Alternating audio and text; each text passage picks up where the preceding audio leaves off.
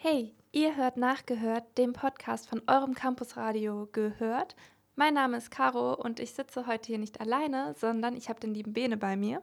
Guten Tag. Ja, wir haben heute eine Sonderausgabe für euch, eine Ausgabe, die sich nur mit dem Eurovision Song Contest beschäftigt, der am vergangenen Samstag, am 14. Mai in Turin stattgefunden hat. Ja, unser Podcast ist diesmal eine Aufnahme unserer Live-Sendung. Deswegen könnt ihr die Lieder, die wir in unserer Sendung gespielt haben, leider nicht im Podcast hören. Aber wir haben für euch eine Playlist zusammengestellt, die ihr auf allen gängigen Musikformaten nachhören könnt. Schaut da gerne mal rein. Ja, in den letzten Redaktionssitzungen haben wir festgestellt, dass in unserem Team eine regelrechte Fangemeinde existiert. Ich muss sagen, ich habe die letzten Jahre nicht so viel vom ESC mitbekommen. Ich hatte mich nicht so besonders dafür interessiert. Aber der liebe Benedikt ist der Vorsitzende der Fangemeinde, würde ich sagen. Oder habe ich jetzt aber Konkurrenz, glaube ich. Ja, ich habe mich damit irgendwie schon seit langem immer stärker beschäftigt und mich hat das immer mehr interessiert und die letzten Jahre war ich dann echt in der Materie drin. Ja, was fasziniert dich denn so am ESC?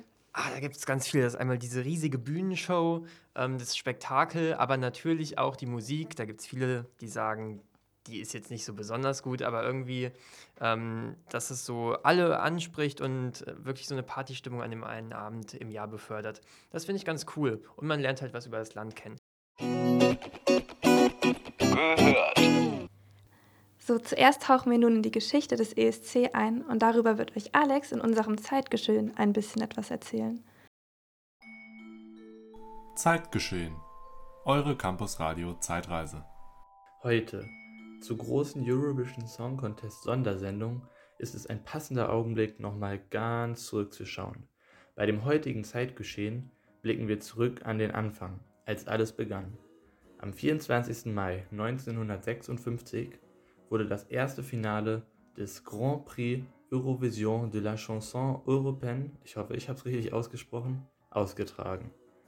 Damals nahmen nur sieben Länder an dem Wettbewerb teil. An den Start gingen neben Deutschland noch Italien, Luxemburg, Belgien, die Niederlande, Frankreich und das Gastgeberland Schweiz. Großbritannien, Dänemark und Österreich wollten ursprünglich auch teilnehmen, verpassten jedoch schlichtweg die Anmeldefrist, sodass sie aus eigener Schusseligkeit nicht vertreten sein konnten. Bevor der Wettbewerb jedoch stattfand, war es damals bereits verpflichtend, eine landesspezifische Vorentscheidung durchzuführen, so auch in Deutschland. Auf der Liste waren zwölf Kandidatinnen und Kandidaten aufgeführt, die am 1. Mai am Vorentscheid teilnehmen sollten. Wieso sollten? Keiner der KünstlerInnen kann sich an ein solches Event erinnern. Es ist wirklich davon auszugehen, dass die Show nie stattgefunden hat, sondern nur auf dem Papier geschrieben stand. Eine Künstlerin konnte im Nachhinein sogar beweisen, an dem Tag einen anderen Auftritt gehabt zu haben. Ausgewählt wurden der damals sehr bekannte Freddie Quinn und der Newcomer Walter Andreas Schwarz. Damals wurden nämlich von jeder Nation zwei Lieder vorgetragen, entweder beide von einer Person oder von zwei verschiedenen. Die beiden Songs waren sehr unterschiedlich. Quinns Nummer, so geht das jede Nacht, war noch im Rock'n'Roll verankert. Schwarz Song, im Wartesaal zum großen Glück hingegen, ging eher noch in die Richtung Chanson. Von Freddie Quinn habt ihr vielleicht sogar schon gehört. Junge, komm bald wieder oder Heimweh waren zwei seiner bekanntesten Werke. Jede Nation konnte zwei Personen in die Jury schicken. Die insgesamt 14 Jurymitglieder werteten im Geheimen, unter Ausschluss der Öffentlichkeit, die Auftritte und konnten auch für ihre eigene Nation stimmen. Verkündet wurde am Ende jedoch nur die Siegerin, Liz Assia aus der Schweiz mit dem Song Refrain. Über die Platzierung der anderen Nationen ist nichts bekannt, da die Zettel direkt nach Bekanntgabe vernichtet wurden. Damals waren große spektakuläre Bühnenauftritte noch verpönt. Die SängerInnen standen auf der Bühne und sangen ohne große Show ihren Song. Im Hintergrund befand sich ein Orchester, welches die Künstlerinnen musikalisch begleitete.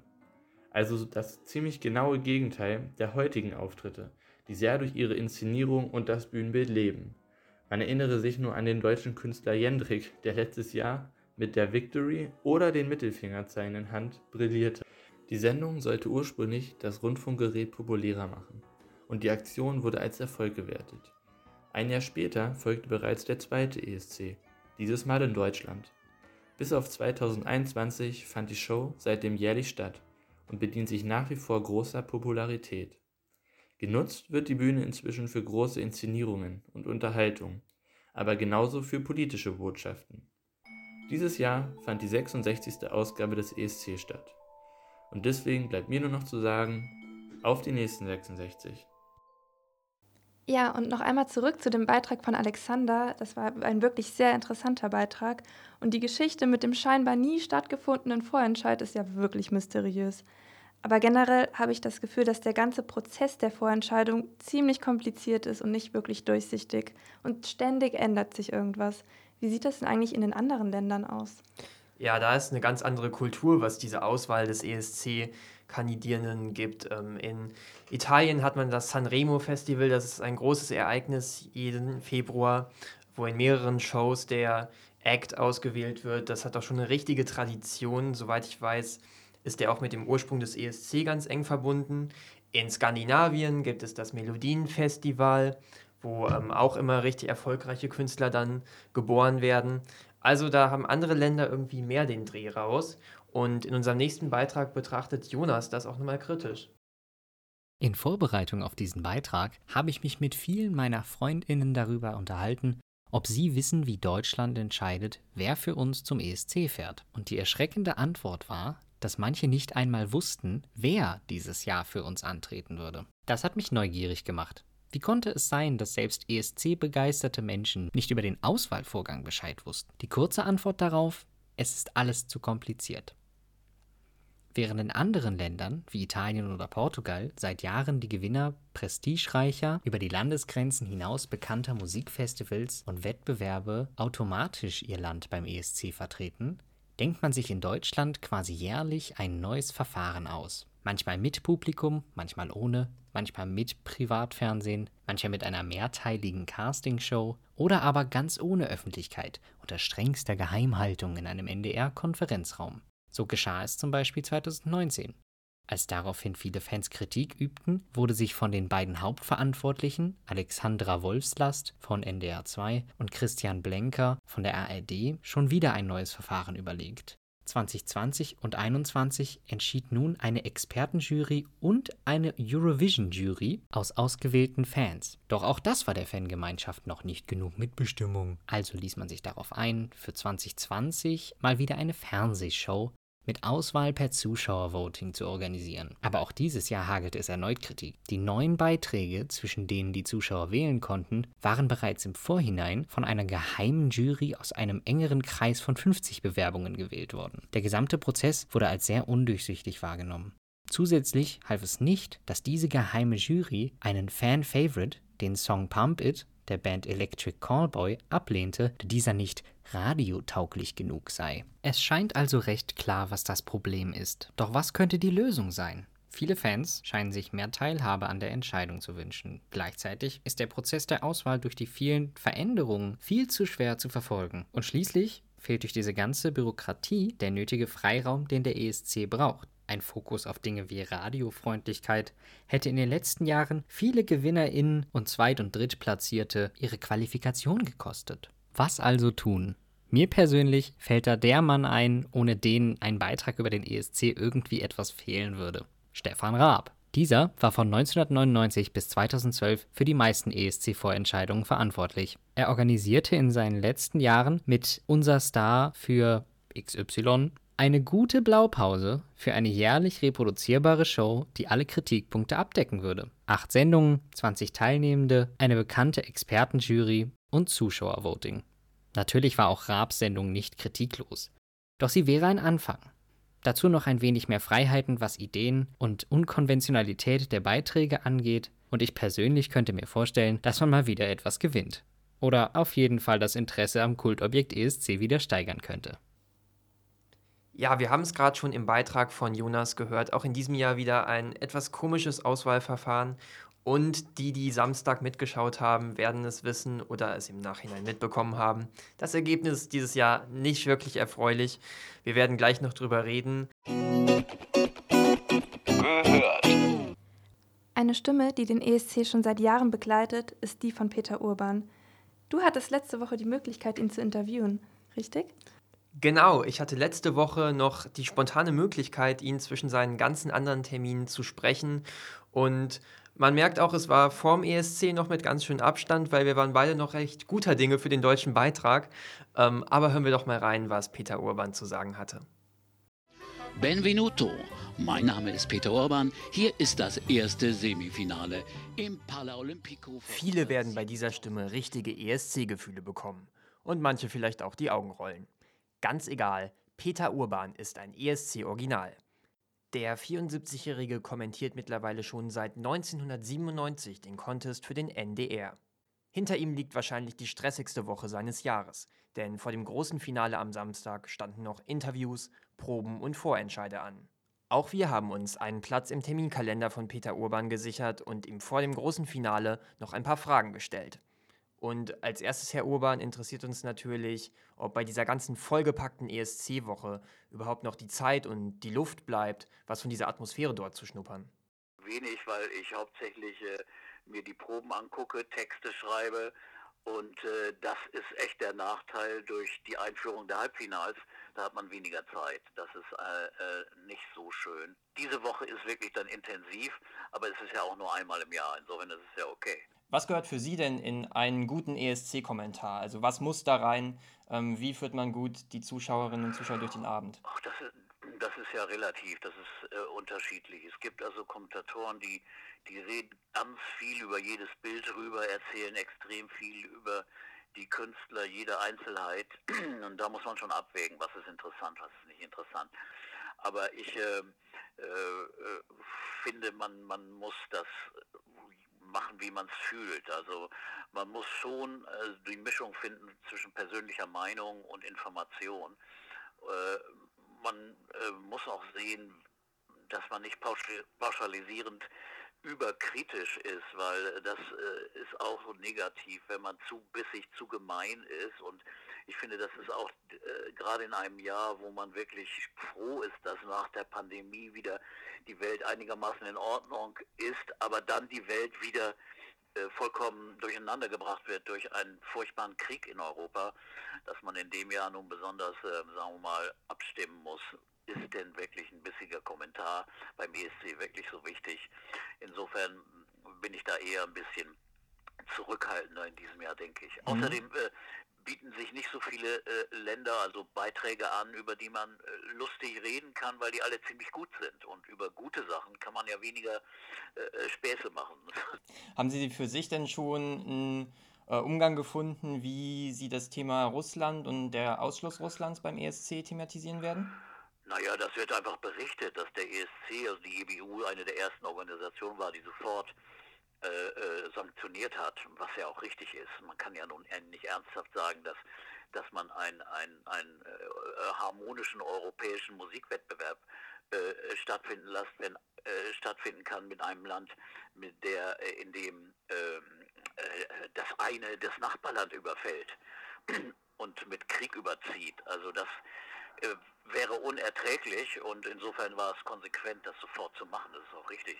Mhm. Mir tut es nur leid für die russischen Künstler, die nämlich oft sehr kritisch und sehr, sehr intelligent und sehr gut waren. Allein im letzten Jahr zum Beispiel, da sang eine, eine russische Sängerin, Majira Rija hieß die, über äh, das Schicksal der russischen Frauen, über die Geschichte der Frauen, wie sie zu Selbstbewusstsein kommen sollten oder zu mehr Selbstbewusstsein, also über die Rolle der Frau in der in Russland und in der Geschichte Russlands und das war ein ziemlich kritischer Song. Mhm. Also ich kann mir nicht denken, dass die den Krieg jetzt gut findet, aber nun gut, wir können die russischen Künstler nicht mehr hören. Sie kommentieren den ESC ja schon seit 1997. In all den Jahren, die Sie Lieder gehört haben, die Sie ähm, auch gehört haben, welche Lieder weiter vorne gelandet sind, welche weiter hinten. Können Sie da irgendein Erfolgsrezept für den ESC erkennen? Weil es geht ja immer so ein bisschen hin und her zwischen Mainstream-Pop als Gewinnerlied, dann da doch plötzlich sehr viel Folklore. Ähm, haben Sie da für sich eine Erfolgsformel schon aufgestellt? Nein, nein. Also die, die, die einzige Erfolgsformel ist, dass es äh, ans Herz gehen muss, so blöd das klingt, aber es muss in den Bauch, ins Gefühl an das Herz gehen. Es muss irgendwas bewegen bei den Menschen und da ist der musikalische Stil, das Genre egal. Also das kann ein, ein Folksong sein, wie damals Ruslana, äh, Ukraine, oder es kann auch ein Mainstream-Pop sein, wie, wie, wie die schwedischen Sieger, die ja meistens immer sehr mainstreamig sind. Es kann aber auch komplett was anderes sein, wie die, wie die Jazzballade des portugiesischen Sängers 2017. Also es gibt kein Rezept, aber es gibt immer ein Rezept äh, insofern, dass, dass es, es äh, Wirkung haben muss. Es muss was Besonderes sein, was richtig Spezielles. Der Durchschnitt kann nicht gewinnen. Und mhm. ich freue mich persönlich sehr, dass im letzten Jahr und auch davor schon die Mainstream-Titel abgenommen haben. Also die haben auch gar keine große Chance mehr zu gewinnen. Äh, das äh, muss schon was anderes sein. Es muss irgendwie was Spezielleres sein. Und das finde ich eine klasse Entwicklung. Deutschland hatte ja in den letzten Jahren auch eher etwas mainstreamigere Lieder, finde ich, teilweise gehabt. Ähm, wie sehen Sie denn die Chancen für dieses Jahr? Ähm, wie, ähm, welche Chancen hat Malik Harris ähm, auf das Abschneiden im Finale? Ja, also in den letzten Jahren waren das ja nicht so gute Songs, deswegen war das Abschneiden auch äh, irgendwo erklärbar. Äh, Gerade im letzten Jahr wusste man ja gar nicht, was das sein sollte. Aber in diesem Jahr, äh, äh finde ich, haben wir einen sehr guten Kandidaten. Der ist auch nicht richtig mainstreamig, sondern also besonders der Reptile, der live überzeugend kommt, wirklich ganz, ganz klasse, wie der das macht. Äh, das ist schon was Besonderes, was Spezielles. Wie das dann abschneidet, kann ich nicht sagen. Okay, abschließend dann noch, schauen wir nochmal ganz nach vorne. Ähm, die Frage, die Sie wahrscheinlich schon sehr häufig gestellt bekommen haben. Ähm, was ist denn Ihr persönlicher Favorit? Welchem Land, welchem Lied, äh, welchem ja. Song rechnen Sie ganz gute Chancen zu auf einen Gewinn dieses Jahr? Also äh, wirklich, also ich bin ganz, ganz überrascht. Erst als ich die gehört habe, dachte ich, okay, ist ein guter Jahrgang, aber sehr viele Singer-Songwriter, ein paar Hardrock-Nummern, die richtig klasse sind. Aber äh, es gibt auch wirklich außergewöhnliche Beiträge. Also Italien ist schon was Besonderes. Schwedens Song ist ein wunderschöner Popsong. Aber äh, ich persönlich am besten ist äh, äh UK, Großbritannien diesmal mit Sam Ryder und einem klasse Song, der heißt Spaceman und der kann unheimlich singen. Und der kann es auch, auch auf der Bühne singen. Und ich, ich hoffe, dass der gewinnt. Alles klar. Na dann schauen wir mal, wo Ihr Flugticket nächstes Jahr hingeht. Aber erstmal sind wir dann gespannt auf das große Finale am Samstag. Man weiß es aber nie. Nachher steht man dann wieder da und sagt, Mensch, das hätte ich jetzt nicht gedacht.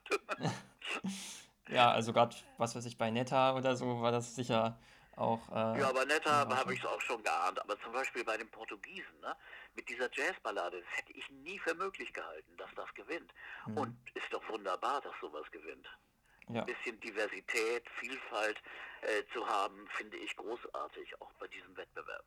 Vielen Dank, Herr Urban, dass Sie sich die Zeit für uns genommen haben. Und mit diesen Impressionen aus Turin gehen wir zurück ins Studio.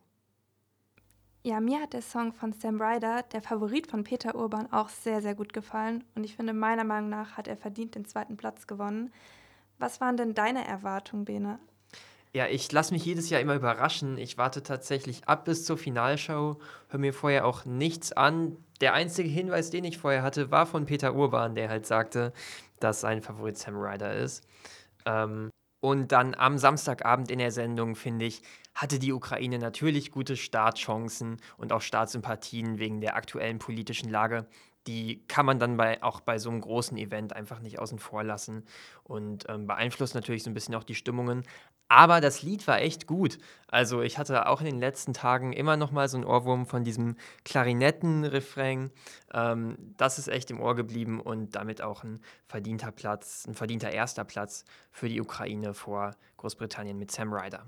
Aber schauen wir noch mal von den vorderen Plätzen nach ganz hinten und da finden wir leider auch Deutschland wieder. Ähm, Caro, wie fandest du den deutschen Song von Malik Harris? Ja, also ich muss sagen, im Vergleich zu den letzten Liedern der Lied oder der Lieder der letzten Jahre hat mir der Song sehr gut gefallen und ich bin ehrlich erschrocken, dass die Platzierung so schlecht ausgefallen ist. Damit hätte ich nun wirklich nicht gerechnet. Ich hätte ihn eher so im soliden Mittelfeld angeordnet, aber Das hätte ich nämlich auch gedacht, weil es war sicherlich kein Siegersong, es war schon recht Mainstream, äh, finde ich, kann man schon sagen und kann man auch Peter Urban ein bisschen entgegenhalten. Aber allein diese Präsentationsweise da, so ein bisschen sympathisch, dass er so ein Studio sich auf der Bühne aufgebaut hatte, stach doch etwas heraus an dem Abend. Und dass das dann auf dem letzten Platz landet, weiß ich nicht. Ab 2010 wird der ESC immer unter einem bestimmten Motto veranstaltet, so zum Beispiel Share the Moment oder Feel Your Heartbeat oder auch Building Bridges. Was war denn das diesjährige Motto des ESCs? Ja, dieses Jahr haben sich die Veranstalter in Italien für The Sound of Beauty entschieden. Ähm, Beauty, allein schon der Landschaft, spielte auch eine große Rolle in der Sendung, zum Beispiel in Einspielerfilmen, wo eben die Schönheit der italienischen Landschaft gezeigt wurde. Viele haben aber auch gesagt, dieses Jahr wäre eigentlich auch The Sound of Peace statt Beauty, also der Klang des Friedens, ganz angebracht gewesen, angesichts dieser Situation und angesichts der Tatsache, dass der ESC eben doch mal ein bisschen fröhliche Stimmung in dieser Zeit verbreitet hat oder zumindest Europa zusammengebracht hat über so ein musikalisches gemeinsames Erleben. Und dennoch muss man natürlich darüber reden, wir haben es eben auch schon angesprochen, Russland wurde ausgeschlossen recht zügig nach dem Beginn des Angriffs auf die Ukraine. Ähm, sonst ein sehr großer und auch erfolgreicher Teilnehmer. Ähm, aber man hat sich eben dazu entschieden und wir haben eben auch Peter Urban gehört, der das begrüßt hat, ähm, Russland nicht teilnehmen zu lassen. Das wäre, glaube ich, auch sehr verstörend und komisch an diesem Abend gewesen vor dem Hintergrund der aktu des aktuellen Kriegs dort. Es gab auch viele Solidaritätsbekundungen in der Sendung. Sonst ist der ESC eigentlich ein ziemlich politisch neutraler Wettbewerb. Man achtet auch sehr peinlich darauf. Aber dieses Jahr war man dann da nicht ganz so streng. Der deutsche Teilnehmer Malik Harris zum Beispiel hatte auf die Rückseite seiner Gitarre eine Ukraine-Flagge geklebt und auch verschiedene andere Teilnehmerinnen und Teilnehmer und dann auch später die ähm, Länder bei der Bekanntgabe der Juryergebnisse haben Solidaritätsbekundungen und Wünsche nach Frieden und ähm, ja, einem gemeinsamen Ausweg aus dieser Zeit an die Ukraine insbesondere gesendet. Ganz unabhängig von dem Signal, dass man dann natürlich durch das Ergebnis nach Kiew und die ganzen anderen Orte, die derzeit dort umkämpft sind, geschickt. Ähm, Caro, was war denn dein Eindruck ähm, von diesem Abend und von diesen ähm, Solidaritätsbekundungen? Ja, also ich finde es sehr wichtig, dass man die politische Situation nicht außer Acht lässt. Es ist furchtbar, was gerade in der Ukraine passiert mit den Menschen, die täglich um ihr Leben bangen müssen. Und dann an einem Samstagabend auf heile Welt zu tun, finde ich, fühlt sich einfach nicht richtig an. Von daher finde ich, ist es ein gutes Zeichen, dass man darauf verzichtet hat, politische Botschaften an diesem Tag zu verbieten. Und ich finde es toll, dass diverse Länder ihre Solidarität bekundet haben oder bekundigt haben und ein Zeichen dafür gesetzt haben, dass sie mit der Ukraine auf einer Seite stehen. Ähm, genau, also ich finde, es ist eine tolle Aktion gewesen. Genau, es gab auch einige andere Besonderheiten noch in diesem Jahr, die ich, die wir vielleicht auch wir wahrgenommen haben. Nicht nur die Weltlage, die eine Rolle gespielt hat, sondern auch ähm, die Tatsache, dass ohne dass ich das jetzt nachgeschaut hätte, aber zumindest gefühlt doch recht viel in Landessprache gesungen wurde. Sonst die letzten Jahre häufig sehr viel auf Englisch, sehr viel, was man, was aus jedem Land hätte kommen können oder auch den USA. Dieses Jahr dann doch recht viele Songzeilen, die man nicht versteht, was aber auch gut ist, weil es eben dafür steht, dass mehr Diversität, mehr auch kulturelle Einflüsse beim ESC vertreten sind. Ähm, ich denke da zum Beispiel an das äh, Lied aus Moldau mit der Eisenbahn von Chisinau nach Bukarest oder auch das französische Lied, wo ein regionaler Dialekt ähm, ähm, gesungen wurde. Also alles ganz divers und ganz, ja, irgendwie auch kulturell vielseitig. Das fand ich ganz schön.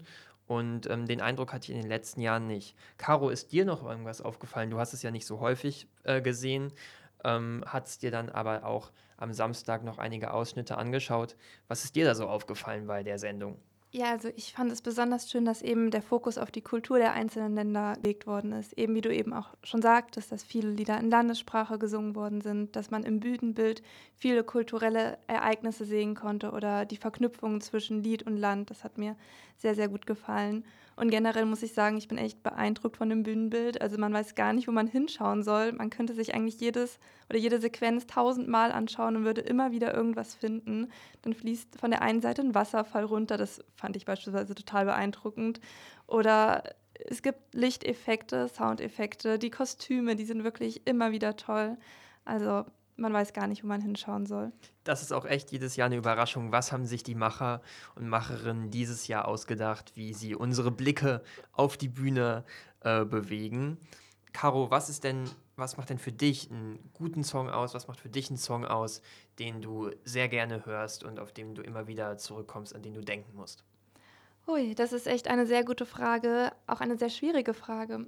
Ich finde, ein Song macht oder ein guter Song ist dadurch gekennzeichnet, dass er die Menschen berührt, dass er dazu führt, dass man über den Song nachdenkt, vielleicht, dass er auch eine Botschaft vermittelt.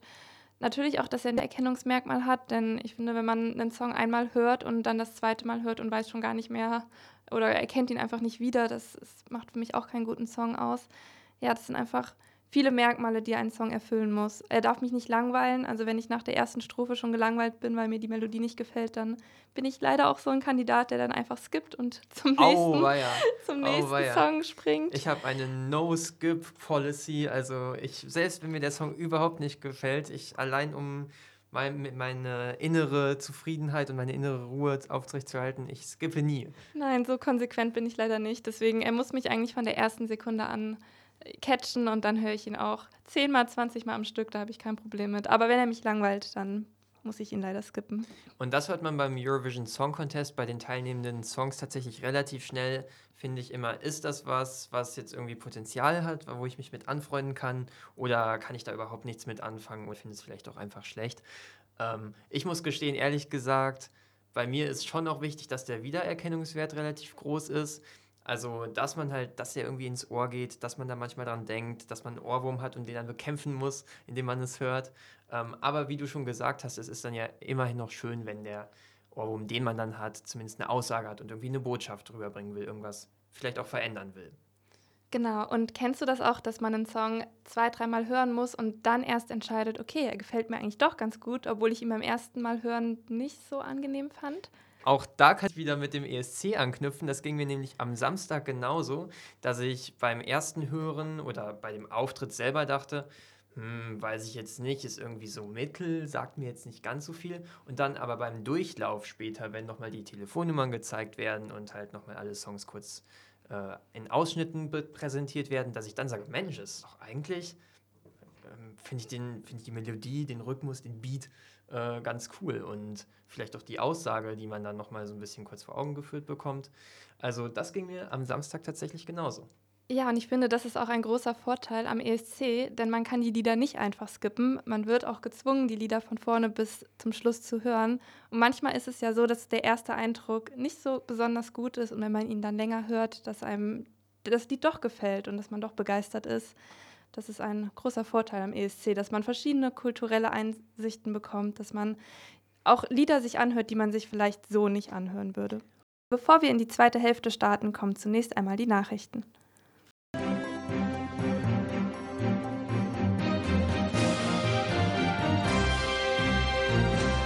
Gehört die Nachrichten. Es ist Mittwoch, der 18. Mai. Ich bin Luise Reichert. Neues Bussemesterticket. Das Studierendenparlament hat in einer Sitzung für die Wiedereinführung des Bussemestertickets für das Wintersemester 22-23 und das Sommersemester 23 gestimmt. Zuvor hatte der AStA gemeinsam mit den Gruppen des Studierendenparlaments das Ticket nachverhandelt. Damit können Studierende auch ab Oktober weiterhin Bus fahren. Universität Göttingen mit zwei Projekten im Landesprogramm Zukunftsdiskurse erfolgreich. Mit dem Projekt Politik und Recht erleben, Zukunft mitgestalten, Potenziale und Grenzen der Bürgerinnenbeteiligung bei der Klimawende sowie dem Projekt In Stein gemeißelt, digital erfahrbare Erinnerungsdiskurse im Stadtraum von Niedersachsen und Osteuropa, war die Universität Göttingen erneut im Landesprogramm Zukunftsdiskurse erfolgreich. Spitzenwerte für die Universität Göttingen die Universität Göttingen belegt in den Fächern Erziehungswissenschaften, Germanistik, Psychologie und Romanistik im aktuellen Hochschulranking des Zentrums für Hochschulentwicklung Plätze in der Spitzengruppe. Das CHE Hochschulranking ist mit mehr als 30 Fächern und über 300 analysierten Universitäten und Fachhochschulen das umfassendste und detaillierteste Ranking im deutschsprachigen Raum. Neben Fakten aus Lehre und Forschung bezieht es auch die Aussagen von Studierenden mit ein. Klimaveränderungen anhand von Algen nachgewiesen. ForscherInnen der Universität Göttingen haben im Mittelmeer eine noch unbekannte Gruppe von Algen entdeckt. Die Überreste dieser geben Aufschluss über die Wassertemperatur und anhand dessen die Klimaveränderungen über Millionen von Jahren. Diese Entdeckung verändert unser Verständnis von der Diversität und Entwicklung dieser Algen, da man bisher davon ausging, dass sie aus einer relativ kleinen Gruppe von Arten besteht, die hauptsächlich im Boden und im Süßwasser vorkommen, so der Forscher und Erstautor Dr. Sebastian Rampen. Am Projekt waren WissenschaftlerInnen aus der Abteilung Geobiologie des Geowissenschaftlichen Zentrums und der experimentellen Phycologie und Algenkultursammlung der Universität Göttingen beteiligt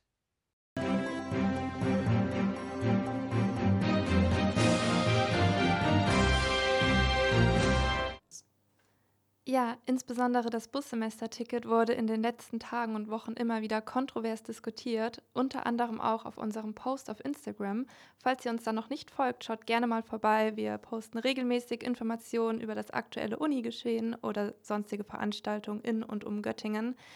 Genau, in diesem Post ging, Post ging es darum, dass eben das Bussemesterticket jetzt doch im Wintersemester 2022-2023 wieder befürwortet worden ist. Das hat auf der einen Seite positive Meinungen hervorgerufen, auf der anderen Seite auch sehr kritische Stimmen, die behaupteten, dass die Demokratie ja nicht wirklich gewährleistet ist, man erst in Studis die Wahl gibt und letztendlich das Wahlergebnis wieder aushebeln kann. Schreibt uns doch dazu auch gerne mal eure Kommentare unter den aktuellen Post auf Instagram dazu. Aber zum Thema Abstimmung gibt es immer wieder Diskussionen. Gerade auch beim ESC ist es für mich als jemanden, der nicht so in dem ganzen Abstimmungsverfahren drin ist, immer wieder kritisch zu beurteilen. Kann es vielleicht sein, dass die Länder eines selben Kulturkreises sich gegenseitig die Punkte zuschieben? Man hat den Eindruck, dass Länder, die sehr nah beieinander liegen, die die gleichen Interessen verfolgen, sich gegenseitig die Punkte zuschieben und so ein Land wie Deutschland beispielsweise gar keine Chance hat, von solchen Ländern Punkte zu bekommen. Ist es berechtigt, diese Aussage, Bene? Oder wie stehst du dazu? Ja, also das kommt schon häufiger mal vor, dass dann gerade kleinere Länder vielleicht sich untereinander Punkte zuschieben für Lieder, wo man wirklich sagt, okay, das ist jetzt wirklich geografisch bedingt, das ist jetzt nicht, weil ihr das Lied so cool fandet ähm, oder weil das Lied so musikalisch anspruchsvoll gewesen wäre, sagen wir es mal so. Ähm, das heißt, das kann man schon so sagen und das kann man auch kritisieren. Ich finde aber, letztendlich ist ja der Eurovision Song Contest ein Ereignis, wo Europa zusammenkommen soll, aber wo Europa eben auch kulturell repräsentiert werden soll. Und geografische Nähe, solche Verbindungen, vielleicht auch geschichtliche Verbindungen, Sympathien füreinander sind nun mal Teil des Ganzen. Und deswegen finde ich das immer irgendwie auch gehört dazu. Und es sind meistens auch nicht die Punkte, die dann den großen Unterschied machen. Es sind dann ähm, immer mal das Augenrollen von uns, ähm, das dann eher das Ganze ausmacht. Aber ich finde, das ist schon okay. Ähm, und wenn, wenn sie sich gegenseitig mögen, ist doch besser als andersrum. Wie ist denn generell das Bewertungssystem aufgebaut? Ist es 50-50, dass die Länder sich Punkte geben und die Zuschauer? Oder wie? wie viel Zeit hast du mitgebracht, Caro? also unsere Sendezeit ist noch eine Stunde. Ich weiß nicht, ob ich das in der Zeit schaffe. Es ist ganz kompliziert. Ähm, allgemein kann man sagen, setzt sich, setzen sich die Punkte, die vergeben werden, zu 50 Prozent aus einer jeweils nationalen Jury zusammen. Das sind dann Sänger, Sängerinnen, Musikexperten, Journalisten, Journalistinnen ähm, und zu 50 Prozent aus den Televotes, also die Anrufe, die im Laufe des Abends reinkommen. Und die werden dann verteilt, die werden dann, ähm, die zehn besten Lieder werden auf 1 bis 8, dann 10 und 12 Punkte verteilt ähm, und die dann zugeordnet. Peter Urban hat es in unserem Interview auch schon erwähnt gehabt. Das ist ein bisschen speziell, dieses System, weil Lieder, die zum Beispiel am 11 beliebtesten sind oder am 12 beliebtesten sind äh, in dem jeweiligen Land, ähm, also im guten Mittelfeld liegen, durch dieses Bewertungssystem keine Punkte bekommen. Das fällt vielleicht doch Deutschland manchmal auf die Füße. Ähm, aber so ist es und da könnte man noch stundenlang drüber in die Einzelheiten eingehen. Aber ich glaube, wir verlieren gerade jede Sekunde eine Hörerin oder einen Hörer. Deswegen machen wir lieber mal mit Musik weiter. Genau, dann machen wir direkt mit der Musik weiter und zwar mit Heroes von Mont Saint-Maleu gehört. Ja, bleiben wir doch direkt mal bei den Ortschaften oder bei den Ländern, die am Eurovision Song Contest teilnehmen. Meine Mitbewohnerin verfolgt seit einigen Jahren die australischen Teilnehmenden, da sie dort ein Auslandsjahr gemacht haben. Doch da frage ich mich natürlich, warum um Himmels Willen nimmt Australien am Eurovision Song Contest teil? Was kannst du mir denn dazu sagen, Bene? Ja, das wird jetzt ein bisschen technisch, weil der australische Fernsehsender ist auch öffentlich-rechtlich und deswegen arbeiten die relativ eng mit der EBU zusammen. Die EBU ist die Europäische äh, Rundfunkunion, die eben den Eurovision Song Contest veranstaltet. Und durch diese enge Zusammenarbeit hat sich dann irgendwann ergeben, dass Australien ähm, angefangen hat, auch Lieder und ähm, Künstlerinnen und Künstler zum Eurovision Song Contest zu schicken. Ich weiß nicht, es ist natürlich ein bisschen weird, wenn man das so sieht. Ähm, und dann da plötzlich Australien neben Österreich, Frankreich, Deutschland und Rumänien mitmacht. Aber ich finde es auch irgendwie schön. Also, dass man so zeigt, okay, man ist auch der Welt zugewandt, äh, man hat auch nochmal was ganz anderes dabei. Äh, es ist natürlich schon die Frage, ist es dann noch ein Eurovision Song Contest? Aber ich meine, Israel ist auch dabei, ähm, weil sie auch irgendwie kulturell an Europa angebunden sind. Ähm, insofern, ich finde das eigentlich immer ganz süß, wenn dann Australien auch noch mit dabei ist. Übrigens, im Falle eines Gewinns wäre der ähm, Eurovision Song Contest dann nicht irgendwie in Sydney oder Melbourne oder so, sondern da hat man sich jetzt schon drauf geeinigt, dass es dann in einer europäischen Stadt wäre. Ach ja, das ist ja interessant. Obwohl es wäre ja eigentlich auch mal ganz spannend, wenn man nach Australien reisen würde. Ich glaube, viele der, ich glaube, viele der Kandidierenden würden dann gerne nach Australien fahren, aber ähm, das nicht mit den europäischen äh, Fernsehsendern, die wollen das, glaube ich, nicht finanzieren. Aber es ist doch schön, dass solchen Ländern dann nicht die Türen verschlossen werden und dass sie trotzdem die Möglichkeit haben, am Eurovision Song Contest teilzunehmen, obwohl sie keine oder kein Mitglied der Europäischen Union sind. Genau. Und für die, die denen die Türen verschlossen bleiben, dem bleibt immer noch die Möglichkeit, einen eigenen Song Contest zu veranstalten, wie zum Beispiel vor ein, zwei Monaten in den USA. Denn die Amerikaner haben sich das abgeschaut, haben gesehen, hm, das ist eigentlich ein ganz interessanter Wettbewerb und haben das für ihre Bundesstaaten adaptiert. Und der American Song Contest lief vor ein oder zwei Monaten im amerikanischen Fernsehen, war, glaube ich, nicht ganz so erfolgreich. Ja, wir hatten es eben schon mal kurz angesprochen. Normalerweise wird Politik und Eurovision Song Contest ganz stark voneinander getrennt. Es ist nicht das Ziel oder es ist nicht der Sinn der Sache, dass man in seinen Liedern politische Botschaften vermittelt. Doch dieses Jahr wurde zur Ausnahme mal das ein oder andere Auge zugedrückt. Und Lisa hat sich in ihrem Beitrag mal mit diesem Thema auseinandergesetzt. Der Eurovision Song Contest. Dieser wird nicht allein immer als Bühne für Musik wahrgenommen. Denn manchmal wird die ESC-Bühne auch als Bühne für politische Anliegen eingeordnet. Zwar ist es laut den Richtlinien nicht erlaubt, politische Botschaften mittels Liedern auszusenden, aber dennoch kommt es immer wieder zu politischen Aussagen und Aktionen. Das zeigt auch die Fülle an Artikeln, sollte man mal ESC und Politik in die Suchmaske eingeben. Aber werfen wir mal einen Blick in die Geschichte des Eurovision Song Contests. Bereits in den Anfangsjahren nutzten Personen den ESC als politische Bühne. So stürmte 1964 ein Mann nach dem Schweizer Auftritt die Bühne mit einem Plakat, auf dem stand Nieder mit Franco, nieder mit Salazar und übte Kritik an den damaligen Diktaturen in Spanien und Portugal. Kritik an der Diktatur unter Franco übte auch Österreich, indem sie 1969, als der Eurovision Song Contest, damals noch Grand Prix genannt, in Madrid stattfand und dem Wettbewerb aus Protest sogar ganz fern blieben. Doch auch in der jüngeren Geschichte des ESCs sind Boykotte nichts Neues. So boykottierte die Türkei seit 2012 den ESC. Grund dafür war wohl der Auftritt von Personen, die sich der LGBTIQ-Community zugehörig fühlen, wie unter anderem Conchita Wurst. So sah der türkische TV-Sender TRT in dem Wettbewerb eine ernste Gefahr für Anstand und Moral der Türkinnen und Türken. LGBTIQ-Feindlichkeit war auch ein Thema, als Israel 1998 Dana International ins Rennen schickte und dafür Kritik aus den orthodoxen und konservativen Kreisen erntete. Die transsexuelle Sängerin konnte jedoch nicht verhindert werden und gewann den ESC für Israel. Auch der Russland-Ukraine-Konflikt spielte immer wieder eine Rolle und das bereits im Jahr 2007, als Verka Serduschka mit ihrem Hit Lascha Tombai für die Ukraine antrat. Lascha Tombai bedeutet eigentlich nichts und gerade an dieser Stelle wurde diese Textpassage oftmals als Russia Goodbye interpretiert. Die Spannung zwischen den beiden Staaten zeigte sich auch im Jahr 2017, als die Ukraine Ausrichter des Wettbewerbs war. So zog Russland seine Teilnahme zurück, nachdem ihre Teilnehmerin Julia Samyolowas die Einreise untersagt wurde. Grund dafür war, dass Samilovas 2015 auf die völkerrechtswidrig annektierte Krim gereist war, ohne einen offiziellen Grenzübergang der Ukraine zu nutzen. Dies wird mit einem dreijährigen Einreiseverbot in die Ukraine bestraft. Daraufhin boykottierte Russland auch die Ausstrahlung des Wettbewerbs im russischen Fernsehen.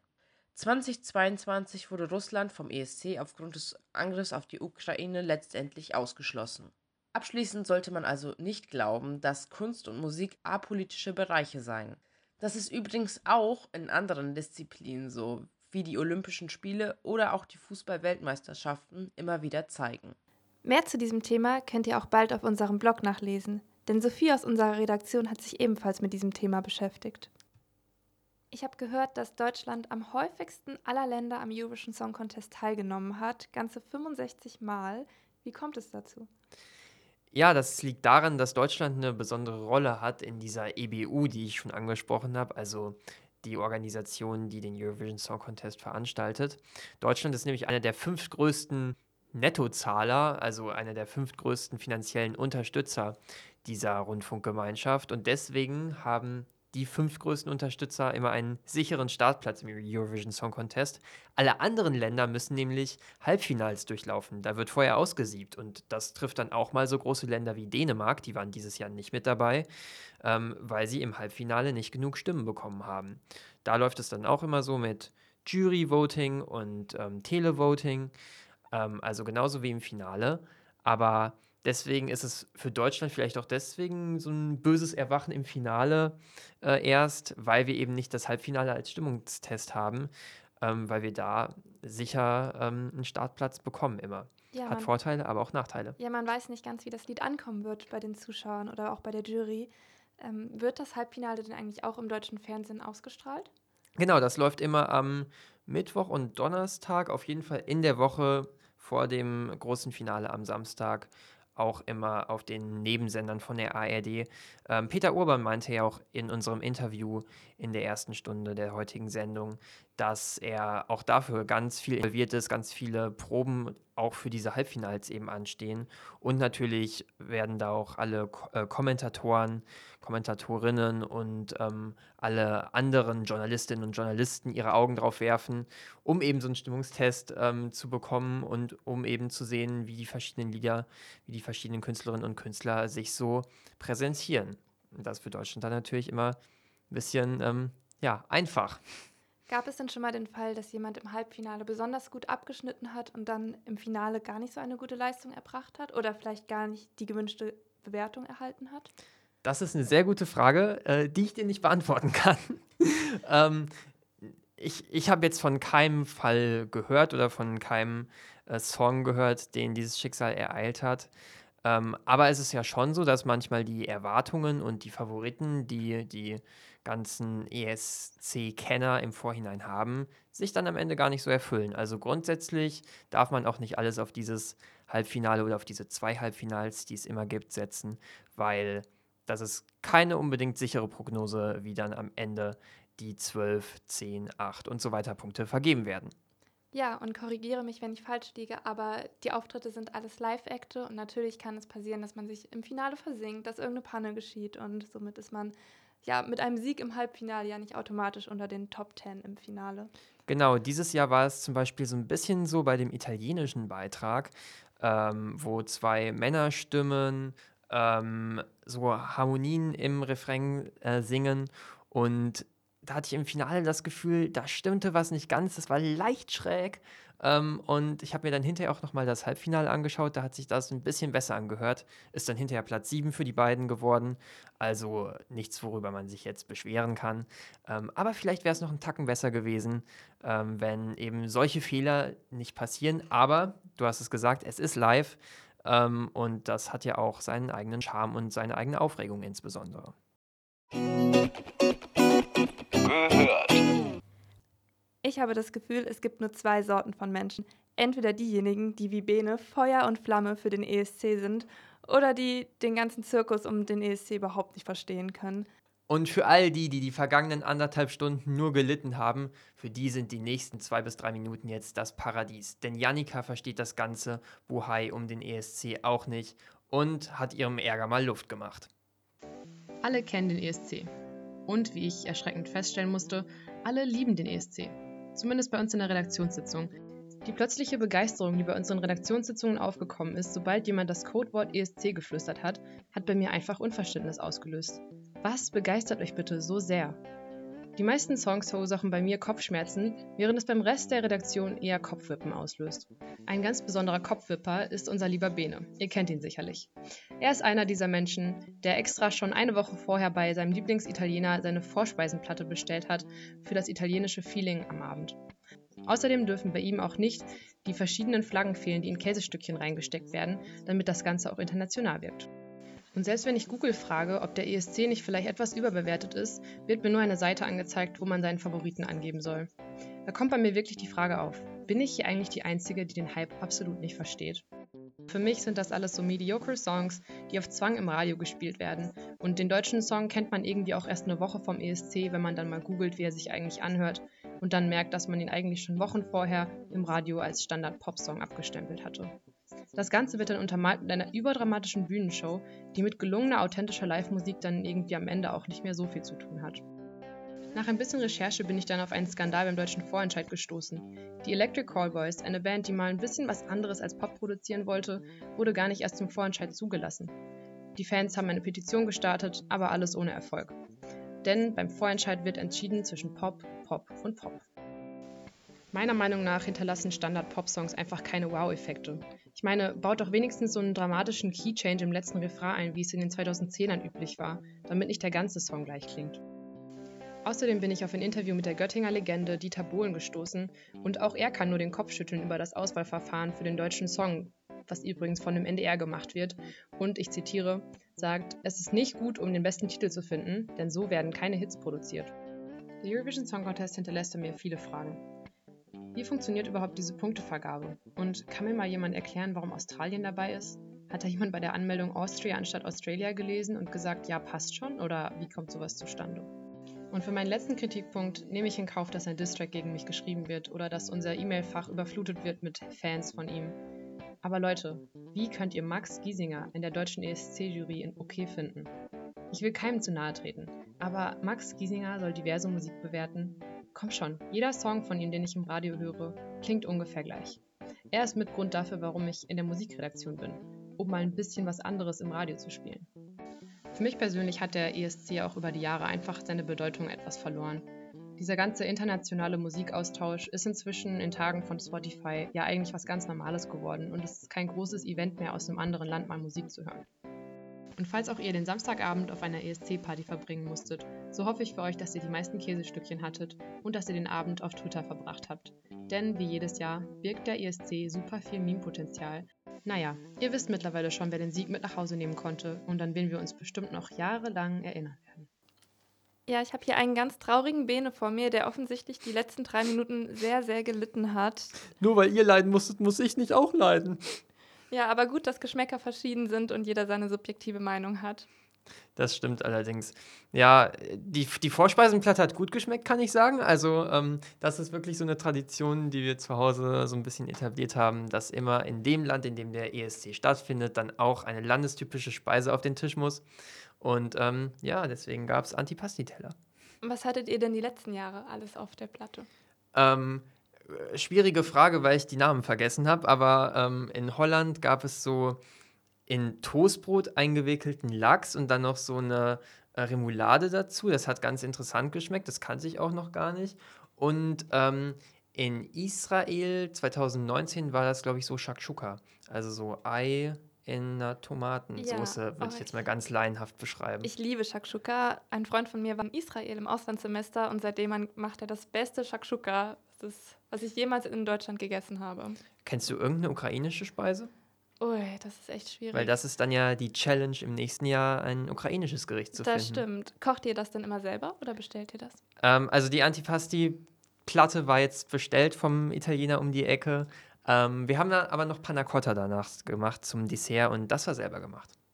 Ja, da muss ich mal überlegen, was ich als ukrainisches Gericht kenne. Vielleicht soll Janka sowas in die Richtung. Ja. Naja, wir haben noch Zeit zu recherchieren. Es ist noch ungefähr ein Jahr Zeit. Zum Abschied, Caro, interessiert mich jetzt nochmal dein Blick auf das Ganze. Du hast ja schon gesagt, du hast mal im Chor gesungen, hast also ein bisschen Gesangserfahrung.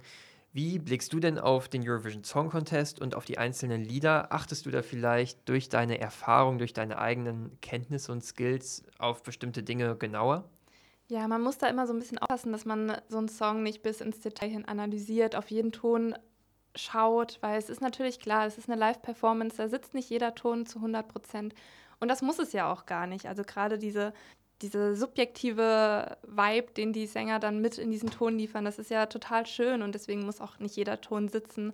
Aber man ist natürlich dazu verleitet, wenn man eben Gesangserfahrung hat, dass man das analysiert und in kleine Stücke zerreißt und das sollte man wirklich nicht machen, denn bei dem Eurovision Song Contest steht meiner Meinung nach nicht das reine Gesangstalent im Vordergrund, sondern eben ein Zusammenspiel zwischen Gesang, Show, Entertainment und Überbringung der Kultur oder Mitteilung der Kultur ja, das, da muss man eben Abstriche machen an vielen Punkten. Aber trotzdem finde ich, ist der Eurovision Song Contest oder findet er auf einem sehr hohen gesanglichen Niveau statt. Und ja, das bereitet mir natürlich als Sängerin sehr große Freude, so einen hochwertigen Contest zu sehen. Es gibt natürlich auch andere Song Contests, die ich ab und zu mal verfolge, wie The Voice of Germany oder The Voice of Kids. Und auch da ist es faszinierend, wie gerade bei The Voice of Kids junge Sänger und Sängerinnen die Töne so toll treffen oder auch ihre subjektive Wahrnehmung mit in den Ton transponieren können. Das ist wirklich schon sehr toll. Und da kommt es eben nicht darauf an, dass jeder Ton perfekt getroffen ist, sondern das Gesamtbild muss stimmen. Wir hatten ja tatsächlich, letzte Woche war es, das Finale von The Voice Kids und da hat die Nadja aus Göttingen mitgesungen. Dazu haben wir, glaube ich, auch noch einen Instagram-Beitrag, der folgt in den nächsten Tagen. Deswegen bleibt aktiv auf unseren Social-Media-Kanälen, folgt uns gerne auf Instagram. Dort heißen wir Gehört. Mit, mit OE. genau. Schaut auch auf unserer Website und unserem Blog vorbei, da kommen viele spannende Beiträge in nächster Zeit. Ein paar haben wir heute schon angeteasert. Das war es dann aber auch für die heutige Sendung. Hat mir sehr viel Spaß gemacht, Caro. Ja, mir auch. Ähm, und unsere nächste Sendung findet am 1. Juni statt. Wie gewohnt um 20 Uhr. Wir senden wieder live vom Stadtradio aus. Und falls ihr in der Zwischenzeit noch etwas von uns hören möchtet, dann schaut doch gerne mal bei unserem Podcast Nachgehört vorbei. Ihr findet den auf allen gängigen Podcast-Formaten und wie immer wird er um 20 Uhr am Donnerstag nach der Sendung veröffentlicht. Danke, dass ihr heute dabei wart und zugehört habt. Vom Mikrofon verabschieden sich Benedikt und Caroline. Und Lisa hat in ihrem Beitrag zu ESC und Politik ein paar wichtige. Oh Gott, ich weiß nicht, was ich sagen soll. Hat sich mit dem Thema ist auseinandergesetzt. Deutsch ist manchmal so einfach. Aber boah, sorry. oh, ich bin gerade verschluckt. Ähm, okay, warte, steig mal ein. Ich glaube, vielen. okay. Ähm, also, Sorry. ich habe mich gerade an meine eigenen Begeisterung verschluckt. Aber ist ähm, doch schön, wenn du so eine Begeisterung ausstrahlst.